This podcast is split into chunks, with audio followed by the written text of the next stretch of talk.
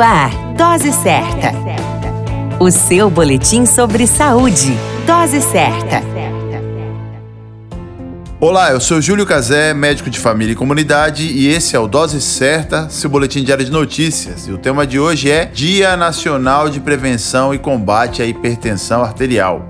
No dia 26 de abril, comemora-se o Dia Nacional de Prevenção e Combate à Hipertensão Arterial. A hipertensão arterial é uma das principais causas de adoecimentos cardiovasculares e de mortes pela mesma causa no Brasil. Segundo a Pesquisa Nacional de Saúde, em 2019, 24% dos brasileiros com mais de 18 anos têm pressão alta. Para os de mais de 60 anos, a proporção chega a 47% e atinge pelo menos 6 a cada 10 pessoas com mais de 75 anos. A obesidade e o sedentarismo, o estresse, o tabagismo e quantidades excessivas de álcool ou sódio presente no sal de cozinha e embutidos podem desempenhar um papel no desenvolvimento da hipertensão arterial, além da tendência hereditária de cada pessoa para desenvolvê-la. Considera-se hipertenso o indivíduo que apresenta cifras pressóricas iguais ou acima de 140 por 90, de acordo com as últimas resoluções estabelecidas. Uma vez que se encontre estas medidas, é aconselhável a procura de um serviço médico para orientações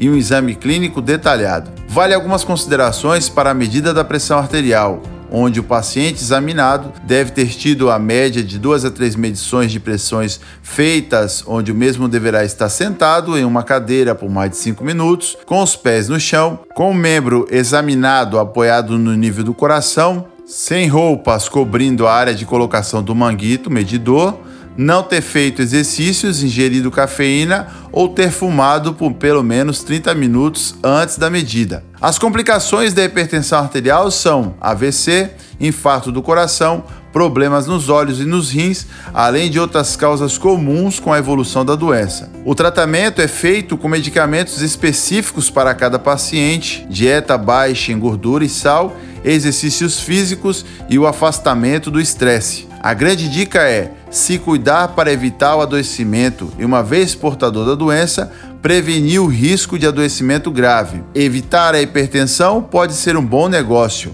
A qualquer momento retornamos com mais informações. Esse é o Dose Certa, seu boletim diário de notícias, e eu sou o Júlio Cazé, médico de família e comunidade. Dose Certa, o seu boletim sobre saúde. Dose Certa.